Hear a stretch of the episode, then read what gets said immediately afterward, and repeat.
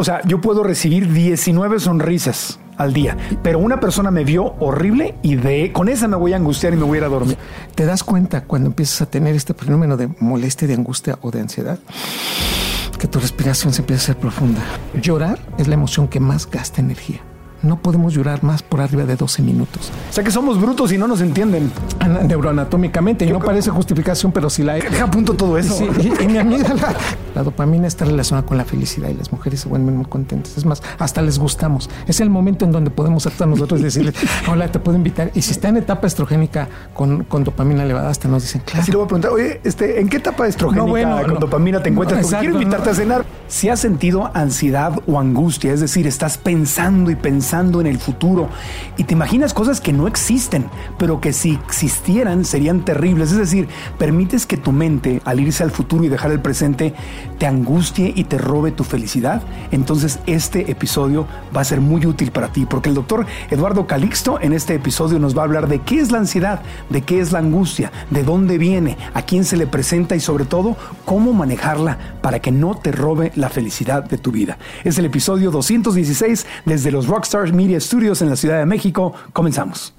El podcast de Marco Antonio Regil es una producción de RGL Entertainment. Todos sus derechos están reservados.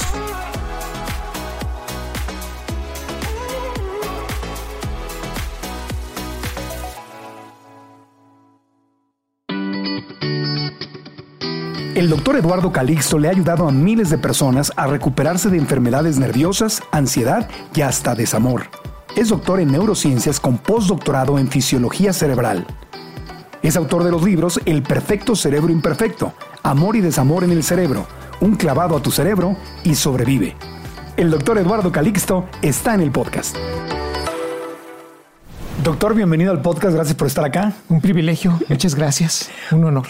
Oye, doctor, pues con una sonrisa recibiéndote, pero es un tema muy serio los que hemos vivido alguna forma de ansiedad o de angustia que se puede presentar en cualquier momento de la vida. No hay necesidad de tener un trastorno y esta situación emana de condiciones que si las sabemos llevar a bien, nos hacen competitivos, nos hacen darnos cuenta y nos hacen salir de una situación que amenaza con ser un riesgo. Y básicamente es eso, ¿no? Es como un exceso de futuro, estarnos adelantando y adelantando. Yo a veces le digo que es el síndrome de Lisi. ¿Y si me pasa? ¿Y si, me lo, y si hago el ridículo? ¿Y si me muero? ¿Y si me asfixio? ¿Y si, y si, y si? Sí. sí, fíjate que de todas las cosas que hacemos, las cosas positivas utilizamos áreas cerebrales, pero cuando pensamos en algo negativo utilizamos más áreas neuronales. Sí. Y en términos generales, déjame poner tu número específico para todos los amigos que están escuchando.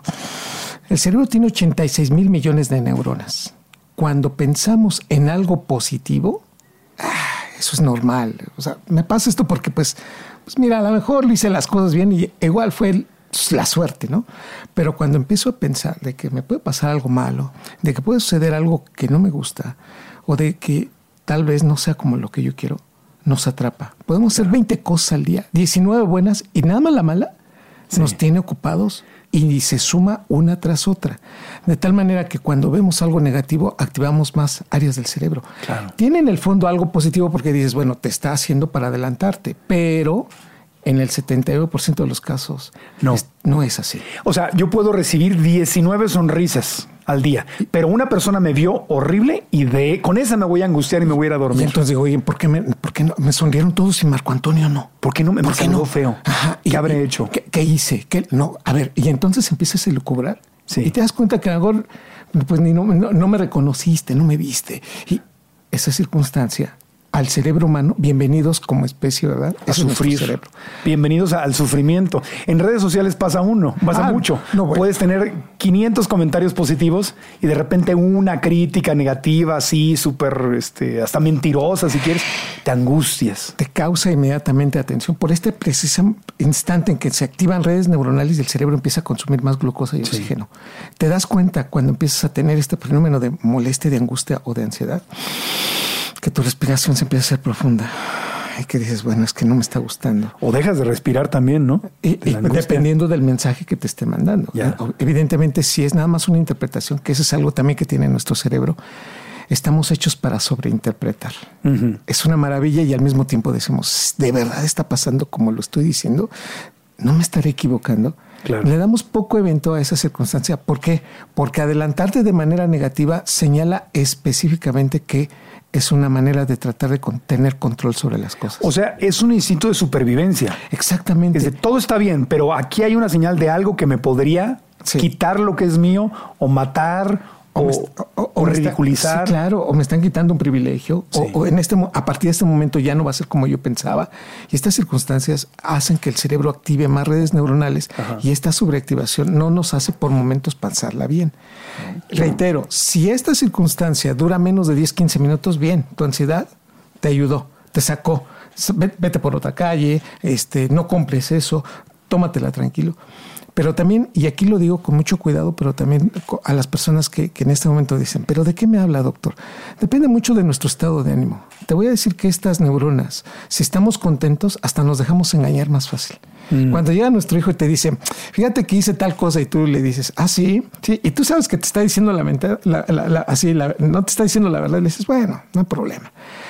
Cuando hay oxitocina, una hormona que es la que nos hace unirnos, y al, a la postre lo vamos a decir más adelante, hasta tú le dices, está bien, no te preocupes, ¿no? Y le das un beso y se termina la situación. Pero si venimos molestos o enojados, el proceso se suma y se suma y empezamos a hacer todavía de esta circunstancia algo peor. Nada más para rematar la respuesta. Cuando vienen cosas malas, se van sumando entre todas. Tenemos esta particularidad de sumar lo malo, pero no lo bueno. Exacto, el, foco de atención se va a lo que no está bien. Y si lo tomamos como una retroalimentación por unos minutos a todo dar, pero si se vuelve ya un pensamiento compulsivo que me está desgastando, que no me deja dormir bien, que no me, que mata mi creatividad, que, que mata mis relaciones con los demás, que me enferman, literalmente me enferman, o sea, estoy sufriendo por algo que no existe necesariamente. Exactamente. Este, acabas de mencionar la palabra fundamental empiezo a construir, y mira que el cerebro humano es creativo en la construcción y organización, empezamos a crear muchas cosas negativas y eso es lo que nos atrapa. Y de nuevo, mira, si nos atrapa en la mañana, dices, bueno, te voy guiando alrededor del día, pero te atrapa después de las 6, 7 de la noche, y ahorita vamos a ver de los horarios. No, bueno, es que ya estás cansado y te quieres ir a dormir, y el cerebro está en activo porque todo es una posible amenaza. O te quedas dormido, pero te despiertas a las 2, 3 de la mañana y dices, ¿qué diablos me está pasando? Porque lo traes adentro. Ahora, también hay, hay otro tipo de, ansiedad o de angustia, que es la que da cuando, por ejemplo, pierdes a un ser querido, ah. o pierdes un trabajo, o pierdes algo. O sea, cuando es, es, es, basado en algo real, sí. pero lo que se presenta sigue siendo una fantasía que la mente está creando. Sí, y, aquí yo también hago un, un anexo más. No es lo mismo cuando lo ves venir que me pasó de manera imprevista. Cuando tú lo ves venir, dices, bueno, ya sabía, te vienes preparando y se activan más áreas cerebrales que cuando reaccionas y dices, no, bueno, esto no lo tenía previsto. ¿Qué sucedió? Y en ambos casos tienes algo muy, hermoso. Y aquí tendría yo que decirlo como consecuencia, porque siempre andamos así, no, no te angusties. Ahorita te voy a contar una historia sobre eso. No te preocupes, espérame. Eso te está sirviendo. Y no es por qué, es para qué las redes neuronales que están conectando te están generando un aprendizaje sobre eso, que después lo vamos a utilizar para salir más rápido de un problema en el futuro. Entonces, no, si yo no digo, es ¿por qué a mí? ¿Por qué ahora? ¿Por qué esto? Es ¿para qué me está sucediendo esto? ¿Para qué debo de hacerlo ahora? ¿Y por qué? ¿Y para qué me está sucediendo? Déjame decirte, la gran mayoría de los seres humanos y en nuestra cultura es tan hermosa y también maravillosa que cuando yo te veo preocupado, Marco, te digo, no te preocupes, Marco, sin conocerte. ¿eh? Y, así la palmadita échale ganas, ¿no? Pero a veces me preocupa más cuando no, bueno, cuando tú, así exactamente tú dices, bueno, pero ¿por qué me está desdenando? ¿Por qué me está quitando esa preocupación si es algo importante? Entonces, si realmente quiero apoyar a alguien, no empiezo diciéndole, no te enojes. Claro. No llores. No, espera. Todo lo contrario. Llora, estoy contigo. ¿Me lo quieres contar? Si no, bueno, aquí estoy. ¿eh? Mira, está aquí este hombro y si no te alcanza, aquí hay el otro. Pero, por favor, llora. Estoy contigo, amigo. Esa situación no te va a cambiar la realidad, pero automáticamente tu cerebro empieza a disminuir el evento. porque es mi proceso y tengo todo el derecho a vivir mi proceso. Exacto. Y, tengo que reconocerlo. Y entonces cuando me preguntan, ¿cómo está Marcos? Está preocupado, ¿eh? Y, tiene, tiene razón. Pero, Oye, pues somos amigos, mm, vamos a ayudarlo. Esa circunstancia, como familia, como sociedad, como compañeros, ayudaría más que, pues a lo mejor como jefe de familia, ay, hijo, eso no importa, ¿no? O sea, llora cuando, cuando valga la pena, ¿no? Este, Se juzgan. Eh, eso es lo peor que puede ser, porque, y, y, finalmente, para rematar la respuesta, de nuevo, entre los 7 y 14 años, el cerebro, las partes del cerebro que están ayudando a adaptarnos de, adulto, hipocampo, amígdala cerebral, giro del cíngulo y corteza prefrontal, ya llegó el doctor. O sea, ¿qué dijo doctor? el hipocampo, memoria, es con lo que memorizamos. Giro del cíngulo, como interpretamos, ¿sí? Corteza prefrontal, como tomamos decisiones. Estas áreas cerebrales se conectan entre los 7 y 14 años. Cuando aprendimos... Se empiezan a conectar. A conectar. Cuando aprendimos a ser como somos. ¿Sí? temerosos, nerviosos, ansiosos, entre los 7 y 14 años. La mejor sitio donde lo aprendemos es la casa. Y los mejores maestros son nuestros papás, nuestros hermanos. Por ahí se contaminan nuestros amigos o nuestros maestros. Pero si en casa yo veo ansiedad, ese es el patrón entonces como lo voy a hacer de adulto. ¿Y qué crees? Hacemos cartabones de copiado y vemos a la mamá a veces por momentos angustiada y decimos, Cuidado porque lo está viendo el niño y eso lo va a interpretar. Claro. ¿Y sabes quién se lo enseñó a su mamá? ¿E-, ¿Esa mamá? Su mamá o su, papá. Y entonces estamos siendo cartabones de estos procesos. Hasta en el embarazo, ¿no? Si eh, la, mamá está nerviosa, pero la mamá que sufre violencia doméstica y vive estrés y vive angustia y vive ansiedad, el niño está percibiendo eso. Porque a partir del sexto mes de edad, eh, escuchamos, sexto mes de vida intrauterina y entonces el niño no reconoce que, cuáles son las palabras, pero sí sabe que su mamá está cambiando su frecuencia cardíaca. Sí, y, no, puede, no puede razonar, no puede elegir. Pero está escuchando y entonces la mamá libera cortisol y el niño también empieza a, a cambiar su frecuencia cardíaca. Y la parte maravillosa, y es que, y aquí es uno de los aspectos positivos, Marco, si algo conecta al, al cerebro humano es la voz humana. Estos podcasts son maravillosos. ¿Por qué? Porque hacen que se conecten las neuronas. Hablarle a una persona y decirle por su nombre conecta neuronas. Cuando el bebé nace y su mamá voltea y le habla, el niño automáticamente reconoce, reconoce ojitos, porque es lo primero que empieza a ver, con la voz y dice, pues es mi mamá. Eres tú. Y aquí está, y es lo que empieza a tranquilizarnos, pero obviamente cuando se lo acerca y escucha el corazón de mamá y la escucha ya con una frecuencia cardíaca distinta, se tranquiliza. Y obviamente cuando la mamá ya, ya nació el bebé, la escucha con taquicardia, el niño se empieza también a cambiar su frecuencia. Todo esto en una maravilla que como vamos conectando neuronas se llama plasticidad neuronal y todos los seres humanos lo hacemos. Ya, entonces la ansiedad y la angustia es perfectamente humano vivirla. Exacto, tenemos los, las neuronas para hacerlo las, lo vamos aprendiendo, lo vamos modificando y al mismo tiempo esta respuesta que es innata, también la vamos cambiando a lo largo de la vida. Y podríamos, si, si la pudiéramos definir, entonces la ansiedad es adelantarnos al futuro. Sí, con cambios anatómicos neuroquímicos que pueden ser perdurables, o sea, se cambian redes neuronales por donde fluye la información, carreteras neuronales, y con cambios de hormonas y neurotransmisores que nos hacen adelantarnos. Ok. Ahora, es humano y es normal sentir la ansiedad y la angustia, pero si dura un periodo pequeño nos puede incluso ayudar, si dura un periodo largo nos puede perjudicar. Sí, todas nuestras emociones tenemos una capacidad impresionante de que estas pasan y se tienen que adaptar. Mira, les explico. Estar contentos y felices, tú estás en un estando así está en un stand-up y te, está, te la estás pasando increíble, pero te cuentan tres veces el mismo chiste, ya no es chistoso. no, estaba buenísimo, sí, pero ya no abusas porque la cuarta, quinta yo me paro y me voy y digo, este, pues, ¿de qué se trata? Lo desensibilizas más rápido, pero reírte gasta menos energía. Llorar es la emoción que más gasta energía no podemos llorar más por arriba de 12 minutos. Yo sé que vas a decir, no, yo conozco a alguien que lloró toda la noche. Sí, pero no, no, todas seguiditas. Llora por espedazos y se va autolimitando. Y después de llorar liberas endorfina y hasta lo disfrutas. Claro, porque es un desahogo enorme. sí. Sí. Eh, la ansiedad por, la muerte de un ser querido se, presenta, se presenta muy seguido. Y ahí es donde las lágrimas ah. limpian, te desahogan y dices, bueno, a ver, no puedo correr cuatro kilómetros en este momento, mejor lloro. Y después de llorar libero endorfina. Claro sorpresa, un neurofisiólogo avisa que, que después de llorar sientes placer. Sí. Ah, caray, no, doctor, no me gusta pensar eso. Sí, por eso lloramos. Hay una historia media truqueada en esto. Después de las lágrimas sientes placer. Siento placer. No, bueno, Marco, escuchen esto, por favor. yo, yo que siento alivio. Ah, sientes alivio, pero ese neurotransmisor que se libera se llama beta endorfina y es la que está regulando el placer. Y tú me dices, dame un ejemplo, Eduardo. Dame un ejemplo.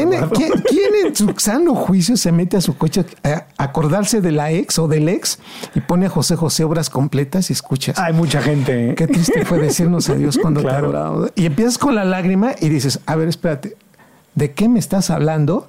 Si tú ya cortaste con aquel o con aquella y estás llorando. Sí, ¿verdad?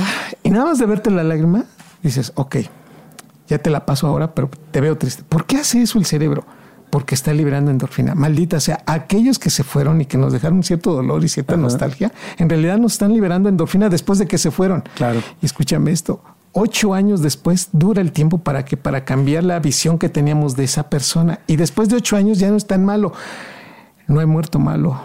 Ocho años. En promedio, y este estudio publicado. Para terminar de aceptar que de aceptar, ya se fue. Oye, pero fue malo, fue, fue esto, te hizo aquello, te utilizó. Sí, pero lo quise. Ocho años después, lo ves con otros ojos y dices, bueno, imagínate, este estudio indica que el 90% de las personas que lo ven ocho o la ven ocho años después, ya no la ven tan mal. Es más, y hasta aceptan volver a salir con esa persona. Cuando yo leo este artículo, digo, no, bueno, esto lo deberíamos leer la gran mayoría de los seres humanos. Pero regresando al punto, es que las emociones rápidamente se autolimitan y por eso el enojo no puedes durar más de 35 minutos enojado. Aquel que sigue aventando cosas y sigue maldiciendo y te vas a morir.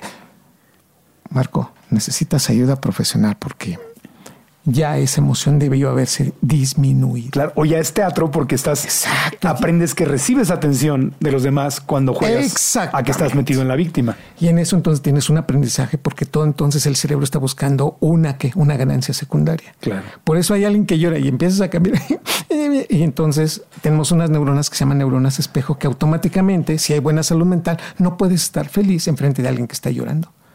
Y eso es algo natural. Entonces, en este proceso la angustia, cuando nos dura más de 90 minutos, ya se convierte en un proceso patológico. Lo repito con letras mayúsculas. Si después de que pasó el detonante, ¿sí? veo mi reloj y ya, pasó, ya pasó hora y media, cuidado. Entonces yo ya me estoy acostumbrando a hacer de mi angustia una ganancia secundaria. Claro. O tengo tu atención, o me prestas dinero, o me voy más rápido, o ya no voy a trabajar, o cambias la responsabilidad. Entiendo esa parte de donde dices que las lágrimas nos dan cierta satisfacción eh, o placer, eh, porque cuando he pasado por pérdidas, lo más fácil es cuando estoy llorando mucho. Ah, lo más difícil es cuando ya no tengo lágrimas y sigue la tristeza y ya no tengo el alivio de las lágrimas. Se mueve nuestro punto hedónico, es decir, nuestra felicidad, porque en ese momento decimos ya no voy a ser feliz como era antes. Yo te comparto. Pero ya no hay desahogo. Exacto. Y te comparto. Cuando murió mi mamá, ¿sí? yo dije, no voy a volver a ser feliz. O sea, se fue una parte muy importante de mi vida, ¿no? Yo solito me engañé, siendo neurofisiólogo, porque un año después ya andaba yo riéndome. Oye, pero se murió tu mamá. Sí, ¿verdad? Pero ya se murió hace un año. O sea, estaría mal. Y digo, dices, ah, Marco, este me dices, Marco, Eduardo, oye, se murió tu mamá. Sí, pero es natural, o sea, que, se te quite este proceso, porque mantenerlo entonces ya hablaría de que no estás adaptándote. Claro. Y es cuando decimos el punto hedónico, pensamos que se va a mover, pero en realidad es el momento de esta condición y que todos los cerebros humanos lo hacemos. Y hay quien le puede durar un año, hay quien, como en mi caso, me duró más años, o sea, cada quien le dura lo que le dura. Ajá, pero ya cuando es arriba de un año, entonces decimos, necesitas apoyo porque no estás aprendiendo a soltar esa parte. Claro. Es natural tener un duelo promedio hasta un año. Ya nos empezamos a sentir mejor después de seis meses pero en un año nos damos esa oportunidad, la gente que está en neurociencias, en, el aspecto de, las, de, la atención de la salud mental, decimos un año es promedio para que ya te sientas mejor. Bueno, y en ese, proceso, y en ese proceso sentir ansiedad y angustia es normal. Totalmente. Hay detonantes. Por ejemplo, ¿qué voy a hacer si estoy solo? Claro. ¿Qué voy a hacer si no resuelvo esto? es normal. Y, si la vida más allá no existe y no vuelvo a ver a esta persona. Exactamente. Y entonces empezamos a bloquear. Y si yo me quedo solo, y si me da la misma enfermedad que mi mamá, y si esto, y si aquello, y empiezas, empiezas con esa angustia. Y tu cerebro. ¿Y quién me va a cuidar a mí? Exacto. Y, ahora qué voy a hacer? ¿Y en qué tengo que, en, quién voy a estar? ¿Con quién voy a creer? ¿Y quién soy sin ella o sin él? Ups. Ese tipo de circunstancias es porque no nos preparamos, pero al mismo tiempo hay una hormona que es muy buena, pero en exceso ya no es tan buena. Te voy a contar rapidísimo. ¿Cuál es la hormona? La hormona se llama cortisol. Todos nos despertamos por el cortisol. Si yo te despierto a las 6 de la mañana, ¿sí? tú a las cinco y media tú ya tienes liberación de cortisol, incrementas niveles de glucosa y tu cerebro en menos de 30 segundos se llena de glucosa y entonces tú cuando abres tus ojitos dices, ¿quién soy? ¿De dónde vengo? ¿A dónde voy? Se carga el sistema. Automáticamente ya sabes por dónde va. Sí, sería, de, verdad sería caótico que en un minuto dijeras, ¿quién soy? ¿A dónde vengo? ¿Quién es este que está a mi lado? Y entonces sería uno sufrir. El punto es que el cortisol, sí, el cortisol te dijo, no, esto no va a pasar, pero dura más o menos dos horas ese pico. Tú te despiertas, de hecho no tienes hambre, este, te bañas, vámonos. Cortisol. Cortisol. Ahí ayuda. Ayudó. El problema es... Me echó a andar. Sí, y te activó. El problema es que cuando tenemos una situación, me pegan el coche, no depositaron, híjole, oye, ya vi, ya vi a la otra con el otro y tú, oh, ya, te está pegando. Ya me inventaron algo en las redes sociales. Y ya, ya, ya vi que me pusieron ese post. No, bueno, este, el güerito de la computadora no se está riendo. Entonces te, das cuenta que dices, aquí ya no me gusta. Y entonces esta circunstancia hace que... que Ríente para que esté bien nuestro invitado. Entonces, güerito de la computadora. Y entonces liberas más cortisol y te queda quedas que metido ahí dices, no, esto no me gusta, y lo empiezas a sumar. Y todo lo que viene ya es una amenaza. Entonces dices, no, claro, pues no, no, me va a alcanzar la quincena. Claro, no comí. Empiezas a crear un complot. Y empiezas a sumarle cositas. El cortisol, que naturalmente te despertará en la mañana, que está tratando de meterte más glucosa al cerebro, te está generando una sensación de que cuidado, esto, es esto está bien. ¿Todos, ¿Todos son mis enemigos? Ya es una posible. Todos están en mi contra. Ese es el inicio de la ansiedad. Después, esta situación empieza a marcar que el sistema cardiovascular que dice don cerebro, a mí me estás, le dice al corazón, corazón, tú me estás mandando sangre y estoy consumiendo un litro de sangre por minuto. ¿sí? Un litro de sangre por minuto. Pero ¿sabes qué? Este individuo o está preparándose para la lucha o para la huida. Y entonces... Necesito más. Necesito más. Entonces bombeame más fuerte. Liberamos adrenalina y el corazón se empieza a activar. Entonces ya no solamente cortisol, se libera adrenalina. Y automáticamente tú empiezas a sentir el subidón, tu pupila se empieza a dilatar, tu boca se empieza a resecar. Listo para escaparme de las manos. Ajá. Y entonces dicen, o me van a agredir y ahorita suelto un golpe, o sabes qué, me echo a correr. Las personas que tienen ansiedad se bloquean automáticamente, tienen pensamientos monotemáticos les pones cuatro opciones, no pueden pensar en cuatro opciones, solamente en la que ellos quieren. En la que los está torturando. Los está torturando, exactamente, y automáticamente se convierten en personajes que no quieren avanzar. Contexto. Porque todo el mundo es el enemigo. Porque, te, y porque yo soy la víctima y porque me estoy vulnerabilizando y porque además no me estás entendiendo. Y entonces empiezan a cambiar la manera como están hablando. Y entonces empiezan a subir la voz y el tono. Y entonces el otro dice, bueno, este, está bien, o sea, ya, ya estás en, en, Y estoy en, una situación en donde ahora es una situación de que te estoy hablando con un cambio, se llama prosodia, puedo decir exactamente lo mismo, pero con otra voz. Claro. Y tú me dices, es que si te enojaste en el minuto. Eres buen actor, doctor. No, bueno, pues Te estás desperdiciando. Tenemos que meterte a Netflix ahí, una, una ah, serie. Ah, bueno, entonces sí. Pero bueno. A la casa de papel. A la casa. Ahí, estaban todos bien locos y bien ansiosos. No, bueno, Empezando por Tokio, esa, no, la más loca de todas. No, pero te das cuenta, está este mimetismo que de repente empiezas a ver y obviamente no lo vemos cuando más queremos a la persona, que esa es la quien estamos al lado. Pero esos son los conflictos. Lo que vemos en las series de televisión son personajes que están viviendo esta ansiedad, este miedo, esta adrenalina y están defendiéndose y se sienten atacados. Y eso hace una serie de televisión, pues lo hace muy sabrosa para ver. Claro. Pero entonces en el fondo. Pero vivirlo. claro. Es otra cosa. Yo lo que te quiero, que les quiero platicar a todos en este momento es lo que quiere el cerebro es tener la razón. Claro quiero tener el elemento de razón. Quiero que me digas que tengo la razón. Es muy sabroso sentir que tengo la razón. Ah, no sabes, después de 20 minutos, así de, bueno, ¿sabes qué? tienes la razón. Ah, ¿Verdad que sí? Sí. Por ahí hemos empezado. Bueno, aquí está el problema. Cerebros de hombres y de mujeres no tenemos esta anatomía y neurofisiología para entender este proceso de la misma magnitud. 71% de la población, ahí te va, 71% de la población de las mujeres, o sea, de, la humanidad, va a funcionar como lo voy a decir. Hay quienes sepan, o sea, estamos en un 19-20% fuera de esto. ¿Quiénes? ¿Cómo va? las mujeres tienen mayor conectividad de los dos hemisferios cerebrales. Clarísimo, me queda. El cuerpo calloso es 21% más grande. En la zona donde se memoriza, el hipocampo, es 30% más grande en el cerebro de las mujeres. O sea, el cerebro de la mujer es capaz de tolerar más sufrimiento, más dolor, más estrés. Pone más atención, memoriza más. Y puede hacer varias cosas al mismo tiempo. Exacto, es multitasking. Imagínate, memoria con mejor comunicación. Y además tiene la zona de interpretación más desarrollada. Claro. Entonces ella identifica a la profesora y te dice, no me hables así. Y tú, espérame, ¿de qué, dije? ¿Y se acuerdan de más cosas? Ah, no, bueno, te, sacan la fecha y traías la misma estúpida corbata que traías ahora y tú, ¿de qué se habla? ¿no? Y entonces el hombre, hasta para llegar al punto esencial de que le dices, oye, pero es que yo ni siquiera me acuerdo de lo que hiciste, ¿no? O sea, ni, me acuerdo del problema. Yo dije eso. No, bueno, y exacto. Y entonces, ¿en qué momento lo dije? Y hasta te da Pues la mujer piensa que estás mintiendo. Eh, no, por supuesto. No me estés diciendo que. y tú, pero, y, hasta te hace reaccionar. O sea que somos brutos y no nos entienden.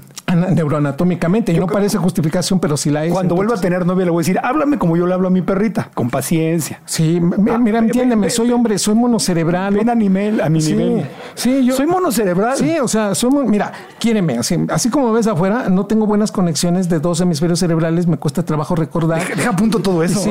y, mi amiga la, y mi amiga la cerebral es más rápida y entonces yo me, me voy directamente con lo que tú estás haciendo y respondo de una manera como a lo mejor a ti no te gusta. chiquita hermosa, soy monocerebral. Mis, si me lo aprendí. Chiquita hermosa, entiéndeme, soy monocerebral y mis dos hemisferios no están conectados como los tuyos y no tengo la capacidad que tú tienes. Exacto. Entonces, por favor, tenme paciencia. Y, entonces ella debe de entender que ella tiene en su cromosoma Y, que es el, X, el, ella, su cromosoma sexual X tiene 1344 genes, él, el Y tiene solamente 45. O sea, nada más para empezar, ella tiene genéticamente más. ¿Cuántos? Pero eso ya. Nosotros tenemos 45 en nuestro Y. 45, ¿qué es eso? El Genes. Genes. Cromosoma. El cromosoma que nos hace sexualmente distintos. Las mujeres tienen XX nosotros tenemos XY. Ok. En nuestro cromosoma Y nada más tenemos 45. 45. Ellas tienen 1344. No, pues con razón no les gana uno en una media discusión. Entonces, fíjate, cuando, cuando empiece la discusión, entonces usted, ella le tiene que contestar. No, no, puedo ganar. Genéticamente soy mejor que tú. Ella lo va a decir. Uno, dos. Sí, no, no conectas cerebralmente, se te olvidan más las cosas olvidas, no sabes mentir y además tienes una capacidad para tratar de imponerme las cosas con tu incremento de voz, porque la detecto desde el minuto número uno cuando empezaste a hablar. Entonces, la ansiedad para ellas, con todo esto que parece un chiste, es más rápida e inmediata porque identifican más factores más rápidos que nosotros y se angustian más rápido. Claro, por eso las mujeres se dan cuenta de muchas más cosas sin que uno las vea venir. Entonces ellas Yo a veces mi equipo, por supuesto. casi todas son, estoy orgullosamente rodeado de mujeres. Y yo tengo una junta, de repente hablamos con un cliente, con algo, y yo, ay, ja, ja, ja. Y, luego acaba la junta y me dicen, no, ven acá, vamos a hablar. Y me hacen, me hacen ver entre todas cosas que yo no vi y digo, sí, cierto, tienen razón. Sí. ¿Cómo no me di cuenta? Bueno, y ahora nada más para esto. Pues Las mujeres pueden leer una proteína que está en el cuerpo humano que se llama complejo mayor de histocompatibilidad. ¿Cómo dijo? Complejo mayor de histocompatibilidad. Esta proteína es la responsable de que una célula reconozca a otra como igual. Por ejemplo, que en un trasplante, para que no se rechace, que debemos de ser compatibles. Si un papá tiene tres hijos, el hijo que le va a donar el riñón, en el caso, debe ser el más compatible. Sí. Esa proteína la mujer la puede oler, el hombre no. ¿La puede oler? La mujer, esta es la explicación por la cual una mujer dice, ¿qué tiene este hombre? que me vuelve loco. ¿Huelen? Lo huele. ¿Y lo huelen? El complejo mayor de sí, sí, claro. estamos hablando de eso. O sea, sí. te, huelen el No estaba yo albureando. No, no, no, yo, tampoco. Entonces huelen el complejo mayor de compatibilidad. El hombre no. Ay, Dios. Y entonces, una mujer, cuando un complejo mayor de compatibilidad paradójicamente es diferente al tuyo, ¿sí? al de ella, automáticamente dicen, me encanta esta persona, hay más compatibilidad. Es una paradoja increíble. ¿Por qué? Porque el cerebro premia de las mujeres al que es más diferente al suyo para evitar que copias semejantes ah. genéticas. Ah, o sea que a las mujeres naturalmente les atrae lo opuesto. Exacto. Por eso dicen, a este lo voy a arreglar. ¿Y qué crees? Uno pasa acá en el mundo diciendo es que yo la escogí cuando ellas son las que nos escogen esta fuente de ansiedad es distinta a la del hombre, porque el hombre es más visual y más proyectivo por conocimiento. Y ella es más biológica y por eso detecta. Y al mismo tiempo, estas grandes habilidades y privilegios, podríamos decirlos, también les pueden provocar más ansiedad y más angustia porque se dan más cuenta de lo que está pasando. Es el lado B de este proceso. O sea que tiene, o sea, es un, vienen más equipadas pero por lo mismo son mucho más sensibles. Yo no lo diría de otra, en mejores palabras que lo que acabas de decir. Y entonces, pues esta situación es que cuando ellas tienen hormonas, también esto va complicando en la situación. Y lo digo con mucho cuidado porque van a decir, ah, ya llegó el doctor misógino. A ver, mm. o mis hormonas, y lo tengo que decir con mucho cuidado.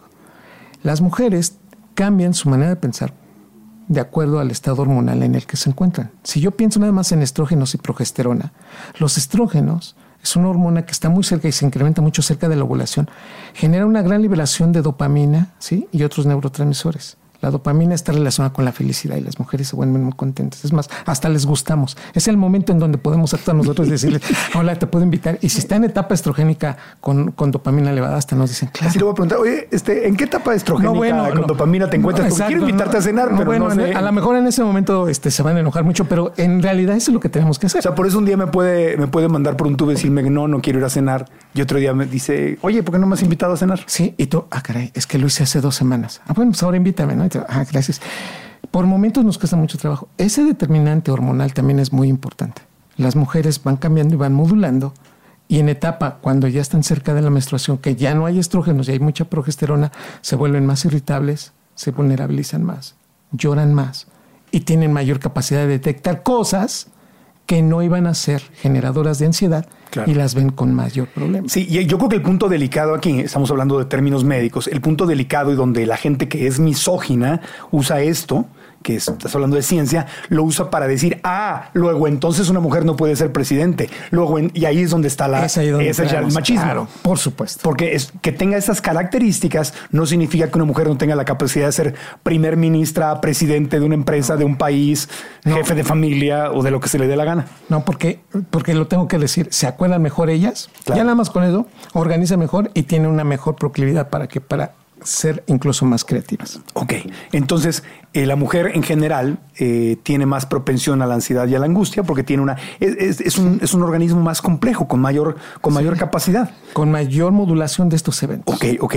Ahora, en mucha, nada más, quiero, quiero pasar a las soluciones, qué hacer, ¿no? Porque es el tema, ok, ya nos has dado una cátedra maravillosa de qué es, qué es la ansiedad, qué es la angustia, es normal sentirla, es parte de nuestro proceso. Eh, nada más una que te quería preguntar. ¿Es normal que en, momentos límites en la vida eh, esta angustia y esta ansiedad se sienta como que me estoy volviendo loco, literalmente? Te pregunto específicamente porque cuando falleció mi mamá, yo me levantaba no una, sino muchas veces en la noche, en medio de la nada, me tenía que levantar de la cama porque pensaba que no iba a poder respirar. Y yo me levanté y decía, espérate, estoy respirando.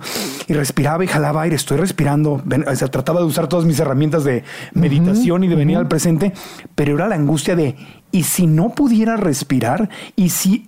Y, si me enterraran vivo, y si no. Entonces yo me sentía como que me estaba volviendo loco. Pero eso fue como que en los primeros tres meses del, fallecimiento. Esto es al borde de la locura, esto es normal, está, porque era una ansiedad horrible. Te debo, debo confesarte que la gran mayoría de los seres humanos tenemos diferentes tipos, ¿sí? Pero la proyección que estás mencionando es la más común. Okay. Punto número uno.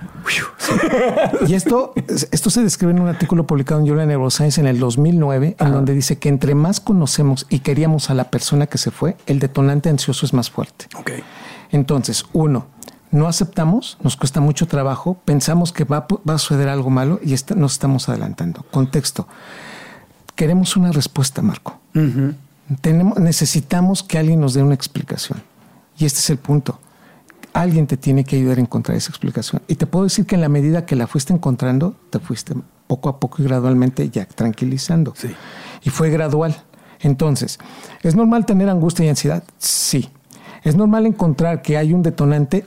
También lo es pero entonces tenemos que trabajar a nivel profesional con estas personas. No te debe de atrapar y no te debe de disminuir tu sueño, tu, tu, tu productividad en que estás trabajando, ni tu estudio si estás estudiando.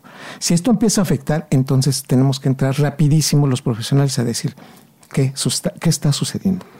Si empiezas a comer mal, si empiezas a dormir mal, si empiezas a subir o bajar de peso, sí, empiezas a tener problemas a consecuencia de esto. Sí. pierdo dinero, ¿sabes qué? Este, Malas decisiones. Por supuesto. No reaccionar, no reaccionar bien. Exacto. Y fíjate, te voy a contar que la gran mayoría de los hombres, no lo, no lo queremos decir así, pero nos volvemos muy irritables y andamos peleándonos en todos lados. Entonces volteas y dices, mira, ¿ya viste ese? tiene un síndrome disociativo. ¿Por qué? El viernes estaba bien y hoy que es lunes ni siquiera me saludó. Es un aspecto que acompaña esta situación. Pues todo eso que describiste a mí me dio en su momento. Entonces, y lo que me sirvió fue no guardarlo como un secreto oscuro, porque hay una parte que se sentía, me sentía yo avergonzado.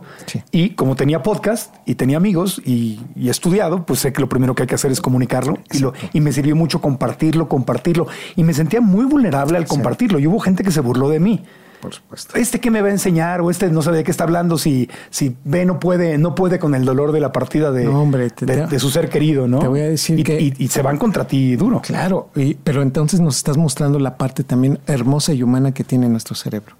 La hormona que, que va en contra de esto, ¿sí? del cortisol y del adrenilazo que por momentos hacemos, se llama oxitocina. Y de ahí depende la calidad con quien estamos, de nuestro entorno social.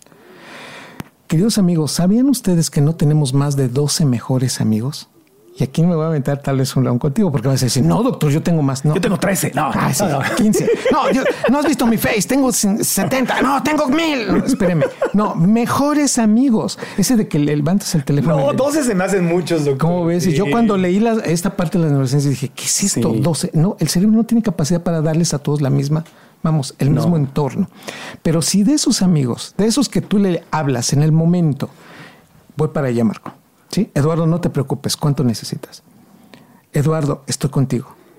¿En dónde nos vemos? Esos amigos te incrementan la liberación de esta hormona maravillosa que es la oxitocina. Oxitocina en el trabajo de parto, oxitocina en el amamantamiento, ahí está la oxitocina. Pero oxitocina en las caricias, en los besos, en los abrazos. En los abrazos en, el apretón de manos, en el ven acá, oxitocina te cambia el día, te cambia una vida. Claro. Un beso, una sensación de estoy contigo. Sí. Eso tú volteas y dices, gracias. Te escucho, te entiendo y estoy contigo. No, no me tienes que dar soluciones. Nada más aquí estoy. Te acompaño. Esa oxitocina de dos amigos caminando, platicando es lo que nos queda en la conciencia cuando somos ya grandes y adultos y dices, ¿cómo te extraño, amigo? Por esa situación también cuando perdemos a nuestra fuente de oxitocina, que fue nuestra madre, nuestro padre, nuestra pareja, es también lo que está demandando nuestro cerebro. Y tendríamos que ser más benévolos y también ser más tal vez más valientes para, para, abrazar y dejarnos abrazar. Quiero que pasemos a las soluciones, pero una pregunta que nos hicieron de nuestro público fue sobre los trastornos obsesivo-compulsivos conocidos como TOC, TOC. Sí. Eh, ¿Son lo mismo que la ansiedad? No, fíjate, es un componente del TOC la ansiedad, pero no necesariamente es, es, es lo mismo. La ansiedad puede estar en la depresión, la ansiedad puede estar en un TOC, en la etapa compulsiva, ¿sí? Es decir, ¿Qué, es el TOC? Pues para, para entenderlo. Voy. Obsesivo compulsivo. Es un trastorno, es decir, me hace tener un parámetro de que puedo, puedo apenas tenerlo o expresarlo mucho. Obsesivo. La obsesión es, estoy piense y piense y piense en esa idea. Me hago monotemático en eso. Cerré la puerta, cerré la puerta. No, no cerré la puerta. Cerré la llave del gas. No sabes. Este, este, en eh, eh, el coche no lo cerré. Y entonces todos, todos, tenemos, a todos sin excepción, algo de ese proceso. Okay. Pero cuando te atrapa y, tienes que regresarte y cerciorarte y te quedas tranquilo, ya traes un trastorno. ¿Sí? Entonces todos podemos ser obsesivos, pero ya cuando es el trastorno es, oye, te regresa pues ya te habías despedido, Marco, hace como 40 minutos. y nada más vine a ver si estaba cerrada la puerta y tú. Eso ya habla. O, hay gente que no puede ensuciarse las manos, que está lavándose las manos Toca el, pitaporte, por ejemplo, o sabes qué, este, no puedo pisar las líneas de la calle, o sea, de la, de la banqueta, porque si no, pues me va a pasar algo. Yo tuve un amigo que llega con, antes del COVID, ¿eh? llegaba con sus wipes y limpiaba la mesa y se iba a sentar y todo. Y, sí, sí, sí. Y hay, quienes te, hacen el, armado así de las hojas así bien. Ya me tocaste mis papeles, doctor. No, pero espérate. y te acomoda así con una simetría los, las plumas y, te corta así bien bonito y, los los ves impecables. Dices, pues este trae su. Así, así es claro, cuando vemos los personajes en las películas, ¿no? Que tienen todas las camisas son de color blanco y están exactamente, colocadas. Y, se vuelven y los desequilibras cuando le pones una playera negra en medio de eso. Tú dices, no ah. puede ser, ¿por qué me hacen esto? Pues sí, ese es el, ese es el toque. Ahora, ese es el obsesivo. La compulsión es el resultado de su conducta para tratarse de quitar que la obsesión. Entonces, ¿qué hacen? Van moviéndose, este, dicen cosas, toco madera, este, no es así, este, no lo decretes. Y entonces te dices, pues está medio complicado porque pues en cada momento me estás interrumpiendo. Van contando coches para que no le pase nada a la humanidad. O sea, van contigo y dices, espera, me acaba de pasar un coche rojo. Y tú, este, ¿cómo? ¿Eso qué tiene que ver? Sí, es que hay gente que, cuenta vehículos para que no le pase nada a la humanidad. sí, o va sumando el número de las placas del coche de enfrente. Oye, una, una pregunta. Ahorita que están de súper mega, súper mega recontra moda las teorías de la conspiración. Sí, sí, sí. Yo veo muchos compulsivos, obsesivos con ese tema. Todo lo que pasa se va a acabar el mundo. Entró el 5G, se va a acabar el mundo. Este, todo, todo, todo es un complot. Sí, sí, y, lo arman, y lo arman. Entonces, pero están en grupos de WhatsApp metidos y le mandan a toda la familia. Nosotros tenemos a alguien así en la familia y le están mandando que ya sacas el dinero del banco porque se va a acabar y ahora y que no sé qué tanto. y viven o sea, yo no sé ni cómo pueden ser productivos en su vida, pero eso es también TOC, ¿no? Es un TOC. Sí, es, sí es, un, TOC. Porque está ya en obsesión, pero la compulsión es mandar que el mensaje. Y, parten de un miedo que ellos creen que es real, que es el, mundo se va a acabar. Exacto. Hay un gran complot, Exacto. nos están controlando a todos. Y si yo hago esto, me tranquilizo. ¿Por qué? Porque ya tengo control de algo. ¿Cómo? sí, o sea, ¿por qué? Pues, si yo te mando un mensaje y te digo que, el 5G entró y que el 5G nos va a controlar y que se va a acabar. Ya te lo mandé, ya te avisé. Ajá, ¿y? Y pues ya me estoy más tranquilo. Porque, porque ya te avisé, ahora yo te hago responsable. O sea, vamos a, vamos a preocuparnos los dos y tú se lo vas a mandar a otro y entonces ya estamos. ¿Me explico? El hecho de haberte mandado el mensaje a mí me tranquiliza. Pero ya hay como secta, porque yo he visto los mensajes y dice y, hay como líderes que dicen, claro. estamos haciendo un bien a la humanidad, vamos a salvarnos, no sé qué tanto. Y tengo que decir abiertamente que entre más esté estresado, ¿sí? El más estresado estresa a los demás. El más compulsivo compulente a los demás. Bueno, eso está súper de moda. No, bueno. Y no estoy diciendo que no haya conspiraciones en el mundo. sí las hay. Sí. Pero vivir pensando que todo es una conspiración. Sí, pero ahora con las redes sociales y con el WhatsApp. Esto se hace más. Hombre, el WhatsApp está que arde. Y no, te, cuento las redes sociales en donde grupo de, grupo de, y entonces tú dices, pues sí.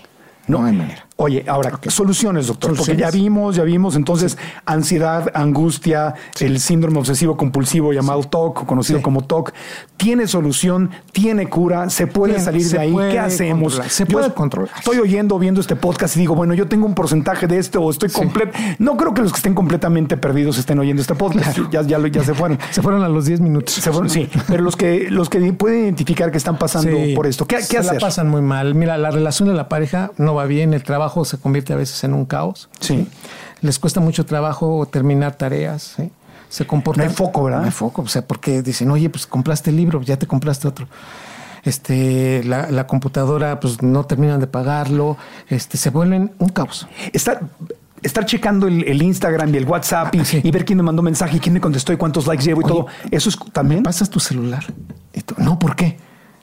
Es que llevamos 40 minutos ¿sí? comiendo y de los 40 minutos, 30 te las has pasado dentro del celular. Hay muchas, vas a los restaurantes, hay muchas parejas que están familias, cada uno en, su celular. Y estamos así. Y entonces, bueno, contexto. ¿Eso también es? Sí, también.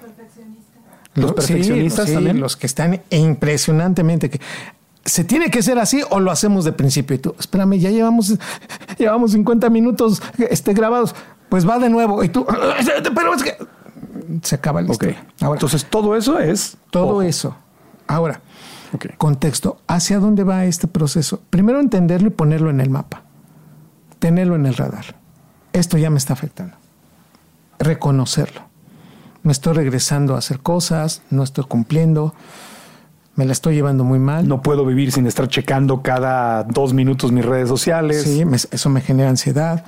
Este, estoy reposté y reposté y reposté y reenviando teorías de la conspiración. Estoy comiendo exactamente lo mismo no puedo ni siquiera poder comer, otra cosa. Este, me paso 40 minutos en el baño tallándome y hasta me saco ya sangre de, de la piel de estar, tener en cuenta que eso, aunque nadie lo ve, a mí sí ya me está lastimando y me está generando un problema. Y puedo entonces darme cuenta que ya no soy productivo. Disminuye mi productividad en el trabajo, en las, en las clases, en, la universidad, en, la preparatoria, en la secundaria. Y también estoy viendo cómo empiezo a afectar a los demás, porque lo que yo pienso no le está pareciendo al otro. Híjole, yo creo que ahí está el, el problema que en muchas ocasiones no se da cuenta la persona. Y no lo vemos o no lo queremos Porque si te das cuenta, dices, estoy mal, tengo que trabajar en esto. Tengo una oportunidad de crecimiento aquí.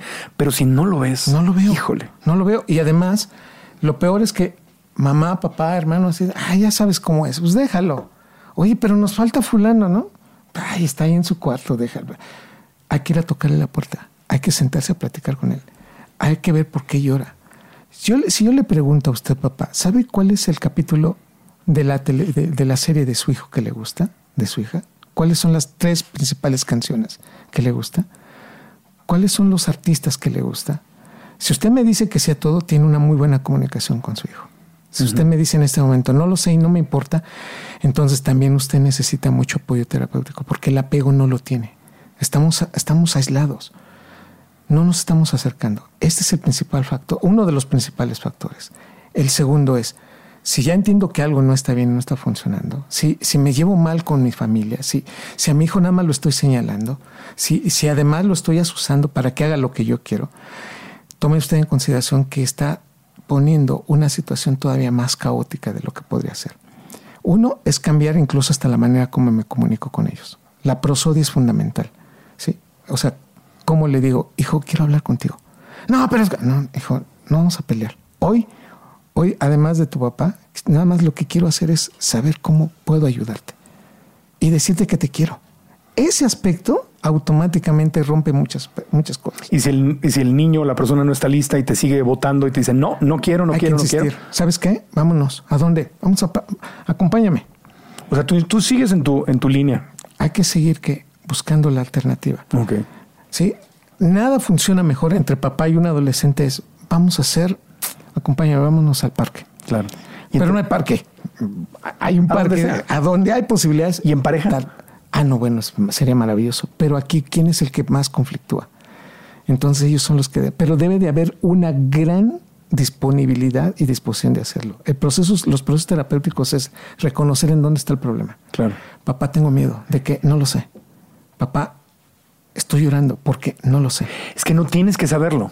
o sea, para buscar ayuda, si tú estás sintiendo ansiedad, depresión, angustia, el TOC, lo que sea, no tienes que saber por qué, ni tienes que saber cómo solucionarlo. Sí, pero el que se acerca lo va a preguntar. Hay que decirlo. Y entonces no lo sé y no tengo por qué sentir miedo. Y tengo que sentir que tú eres la persona que más me puede ayudar. Y no valgo menos porque me estoy sintiendo así. Por supuesto. Y no tengo que estárselo diciendo a mis compañeros. Digo, si lo quiero compartir, pero no son, la, no son el foco. Entonces, tú en este momento que me estás escuchando y, y, y se lo has contado a tus amigos, te lo pido, acércate con las personas que quieres, con tus padres, con tus tutores. Ellos te van a ayudar. Te deben de ayudar. Claro, eso si eres, si eres hijo. Pero eh, la mayoría, la mayor parte de la gente que nos escucha son, son mujeres que son mamás o son adultos. Entonces, si tú estás pasando por eso, pide ayuda. Pide ayuda. Uno. Dos, hay que movilizarnos, hay que hacer ejercicio. Hay unas proteínas maravillosas que libera el, músculo cuando estás haciendo ejercicio que ayudan a conectar neuronas. Entonces, pido por favor, empecemos con el ejercicio. Oye, pero pues este, es que la rodilla no me ayuda. Empieza a hacer ejercicio. Muévete, rompe rutinas.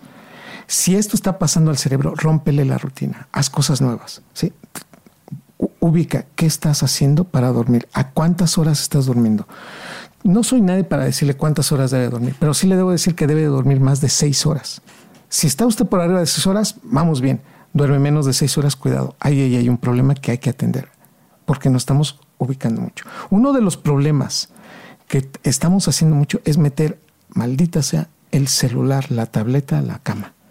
Este es uno de los principales factores que no ayuda.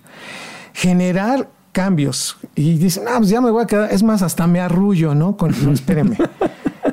está usted poniendo atención en una pantalla, le está cambiando la actividad eléctrica de su cerebro y está disminuyendo la liberación de melatonina. Sí, es que esa es una adicción. Por favor, el celular afuera de la cama. Empiece poco a poco, porque le está quitando el sueño más reparador y esto está empeorando el problema. Por favor, aspecto de calidad, ¿con quién sí puedo hablar? Y si está muy cerrado, sí tengo entonces que pedir ayuda a un profesional el asunto y que entonces entremos, tanto quien está en el problema como la familia tenemos que ser responsables en ese aspecto y con amor sí. acercarnos. Es un vicio y muy fuerte, ¿no? Que, en el otros tiempos era la tele, la televisión. Ah, que, no podías dormir sin tener la tele encendida. Ahora es lo mismo, pero es el celular. Pero es eh, peor. Y luego vinieron los audífonos. Y se quedaban dormidos con los con el Wallman, ¿no? Escuchando cassettes. Y luego el Discman. Pero es peor porque, porque el tema es estar, tengo que estar respondiendo o eligiendo el video o tengo otra actividad, no es pasivo como la tele o el Walkman. Y esto es lo que maravillosamente nos trajo ahora las redes sociales, el Internet, porque te, responden en menos de 10 minutos. Sí.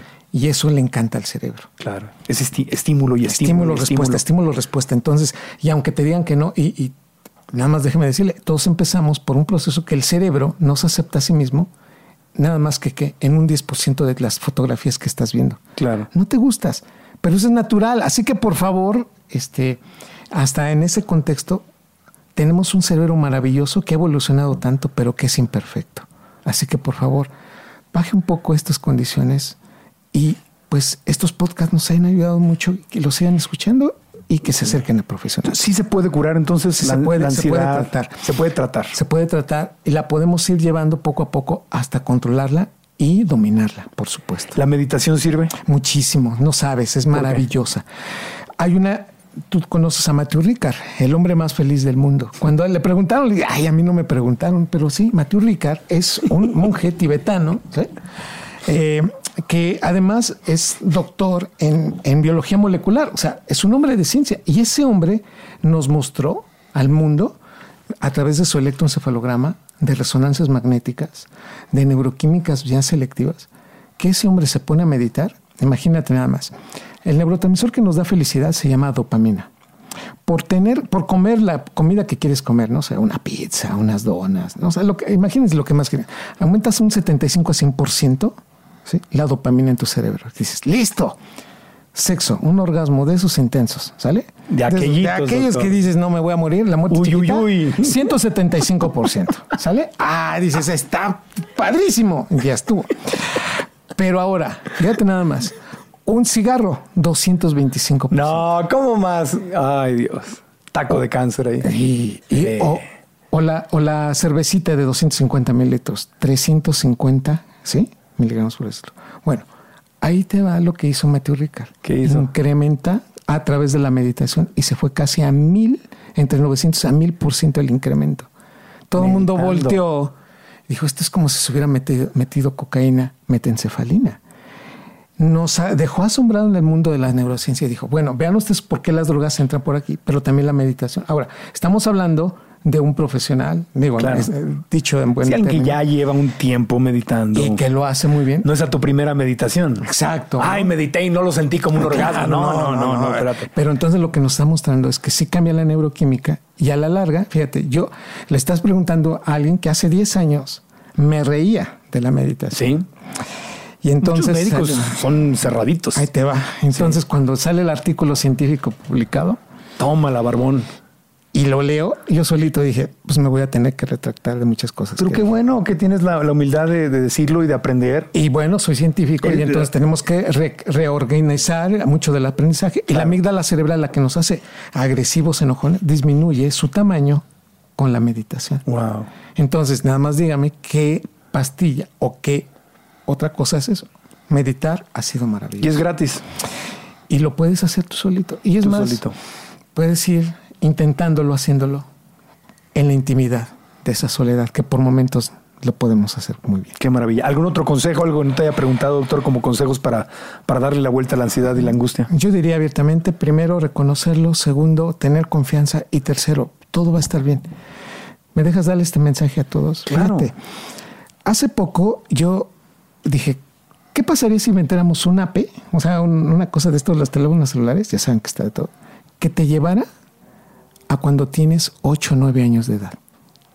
Y que te llevara con ese niño que está viendo muchas cosas que a lo mejor de adulto estás haciendo mal, que le aprendiste ahí. Claro. Y nada más la vida te diera la oportunidad de estar 5 minutos en contacto contigo cuando tienes 8 o 9 años.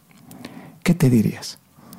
Eso es lo que yo quiero pedirles que se digan a ustedes. Cuando esté más crítico el problema, cálmate y di, todo va a estar bien. y lo vas a hacer bien, porque tienes un cerebro que es más grande que cualquiera de tus problemas. Soy Marco Antonio Regil y te tengo una pregunta. ¿Has sentido que el miedo te paraliza?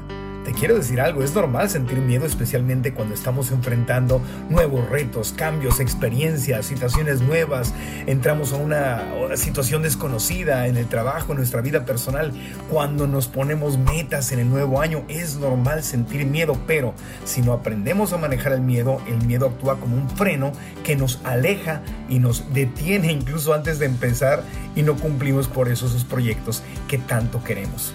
Es decir, lo que tenemos que hacer es aprender a manejar el miedo para que el miedo no nos maneje a nosotros. Y por eso he creado una masterclass gratuita donde quiero que vengas para compartirte lo que yo he aprendido y que me ha funcionado y vas a descubrir cómo usar el miedo no como un freno que te detiene, sino como incluso un vehículo que te ayuda a manifestar lo que tanto quieres en tu vida. Así como lo escuchaste, el miedo puede jugar a tu favor si tú sabes cómo hacerlo. Esta masterclass es completamente gratis y te invito a que te registres aquí abajo aquí está la información para que nos veamos y podamos aprender juntos y ganar en este nuevo año. Muchísimas gracias. Gracias a ti, doctor. Gracias de todo corazón. ¿En dónde te puede encontrar la gente que quiere aprender de ti, seguirte, tus libros? Gracias. En redes sociales. En mis redes sociales. Cursos. Arroba Calixto en Twitter, Eduardo Calixto en Facebook. Tenemos unos cursos ahí que están dándose ya este, a principio de cada mes en una plataforma que se llama Educate. Yo pongo todos los datos en mis redes sociales, arroba Calixto. Y por supuesto, todos los martes publicamos todas estas historias de lo que hemos platicado y muchas más en unas cosas que llamamos neurotweets en píldoras de 140 caracteres. Ya, ¿eso está en Twitter? En Twitter, totalmente gratuito y ahí podemos platicar. ¿Y la, el, tu Twitter es para que te sigan? Arroba Ecalixto. Arroba Es igual Ecalixto en Twitter, en Instagram. Sí, Eduardo, doctor Eduardo Calixto en Instagram, y Eduardo Calixto en Facebook. Y en Facebook, ok, perfecto. Ponemos las redes y lo dejamos en las notas del episodio para que todos lo puedan seguir. Gracias de todo corazón, mi Un honor, mi querido Marco. Un honor. Gracias, por tenerte aquí. Espero que hayan aprendido muchísimo en este podcast. Recuerden, si están en YouTube, además de darle like, suscribirse al canal, activar la campanita, déjenos abajo sus comentarios y díganos qué fue lo más importante que aprendieron en este episodio. Y si están escuchando en cualquiera de las aplicaciones de podcast, Spotify, Apple Podcast o cualquiera de ellas, suscríbanse también para que reciban los episodios. Cinco estrellas, una buena reseña nos ayuda muchísimo. Y si quieren comentar lo que más importante que aprendieron, vayan a mis redes, Marco Antonio Regil en Instagram y Facebook y ahí nos pueden dejar comentarios. ¿Qué aprendiste? ¿Qué te llevas? Yo lo que pido que te lleves es que siempre recuerdes que cuando estás bien psicológicamente no vales más que cuando estás afectado o en un momento de debilidad psicológica, pasando por una crisis, por ansiedad. Valemos lo mismo cuando estamos súper bien, entre comillas, que cuando estamos súper mal, también, entre comillas. Simplemente somos y hay que aprender a amarnos parejito en las buenas y en las malas. Y si podemos avanzar un poquito en ese camino, sería maravilloso. Gracias, hasta la próxima, aprendamos juntos. Este episodio fue grabado en Rockstar Media Studios, Ciudad de México. ¿Estás listo para convertir tus mejores ideas en un negocio en línea exitoso? Te presentamos Shopify. Tal vez no lo sabías, pero nuestro podcast More Than Mamis es un negocio y lo empezamos por supuesto para desahogarnos y hablar sobre la maternidad, no para convertirnos en expertas de ventas y del e-commerce. Así que sí, necesitábamos ayuda para vender nuestro merch y poner en marcha nuestra tienda. ¿Y cómo suena con Shopify? Llegó otra venta. Shopify es la plataforma de comercio que está revolucionando millones de negocios en todo el mundo. Ya seas un emprendedor desde tu casa o desde donde sea, Shopify es la única herramienta que necesitas para iniciar, administrar y hacer crecer tu negocio sin dificultades. Con Shopify puedo gestionar pedidos, envíos y pagos desde cualquier lugar, brindándote toda la información y estadísticas de tus ventas al detalle. Regístrate para un periodo de prueba con tan solo un dólar al mes en shopify.com barra sonoro, todo en minúsculas Ve a shopify.com barra sonoro para llevar tu negocio al siguiente nivel. Shopify.com barra sonoro. Hello, it is your partner Big Boy, interested in giving back to your community while making new connections in your neighborhood. Introducing Neighbor to Neighbor, a California volunteers network that empowers you to take action, contribute to local needs, and be a part of something bigger than yourself. Visit ca to learn more about how you can get to know your neighbor and strengthen your community. Neighbor to neighbor, it takes a neighborhood. Hello.